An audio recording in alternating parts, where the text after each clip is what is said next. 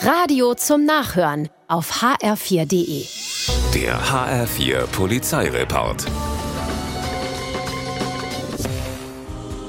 Im Frankfurter Gutleutviertel verabreden sich zwei Männer in einem Hotel zu einem Schäferstündchen. Doch es kommt zum Streit, in dessen Verlauf der Jüngere dem Älteren sämtliches Bargeld raubt.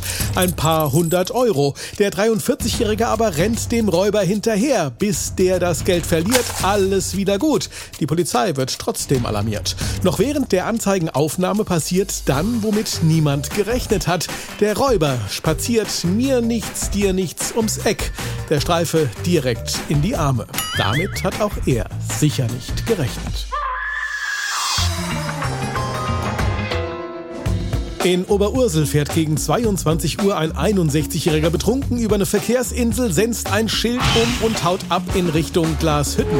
Weit kommt er aber nicht. Sein Auto ist derart demoliert, dass sich ein Reifen löst. Flucht beendet. Anwohner haben den Krach gehört und die Polizei alarmiert. Wäre aber gar nicht nötig gewesen, denn der Unfallfahrer hat beim Umsäbeln des Schilds sein Kennzeichen verloren. 2,5 Promille werden gemessen.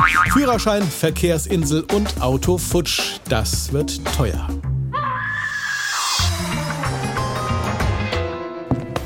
In Kassel Vorderer Westen stolziert spät abends ein Polizist durch die Straßen und befragt Jugendliche nach einem Vermissten.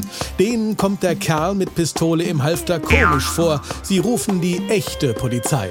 Der Kollege ist schnell gefunden. Ein 16-Jähriger mit Soft-Air-Waffe, Handschellen und Schlagstock im Halfter. Ein Wichtigtour. Warum er auf dicke Hose machte, ist unklar. Er muss sich nun wegen Amtsanmaßung und weiterer Vergehen verantworten. Wildwest im Westen Kassels.